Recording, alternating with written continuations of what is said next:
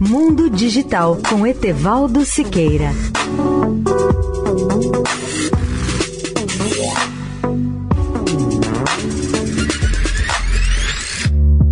Olá, ouvintes da Eldorado. A Rússia prendeu na sexta-feira 14 supostos membros da gangue de ransomware Review, incluindo um hacker que, segundo autoridades dos Estados Unidos, executou o ataque ao Colonial Pipeline e anunciou que eliminou o grupo a pedido de Washington.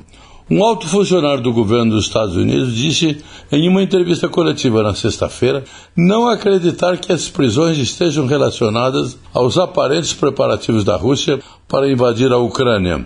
O presidente Biden pediu a colaboração do presidente Vladimir Putin para combater ataques cibernéticos e ransomware quando os dois se encontraram em Genebra em junho. Mas as prisões de sexta-feira são a primeira grande operação da Rússia para interromper ataques de ransomware basados naquele país e em todo o mundo. Uma segunda autoridade norte-americana disse que a pessoa presa era uma afiliada da gangue DarkSide, que criou o ransomware. Essa gangue desapareceu logo após o ataque, em meio a um grande clamor e depois de enfrentar a pressão do governo dos Estados Unidos. Leia o artigo especial sobre o tema no portal mundodigital.net.br.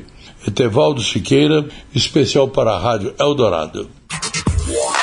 Mundo Digital com Etevaldo Siqueira.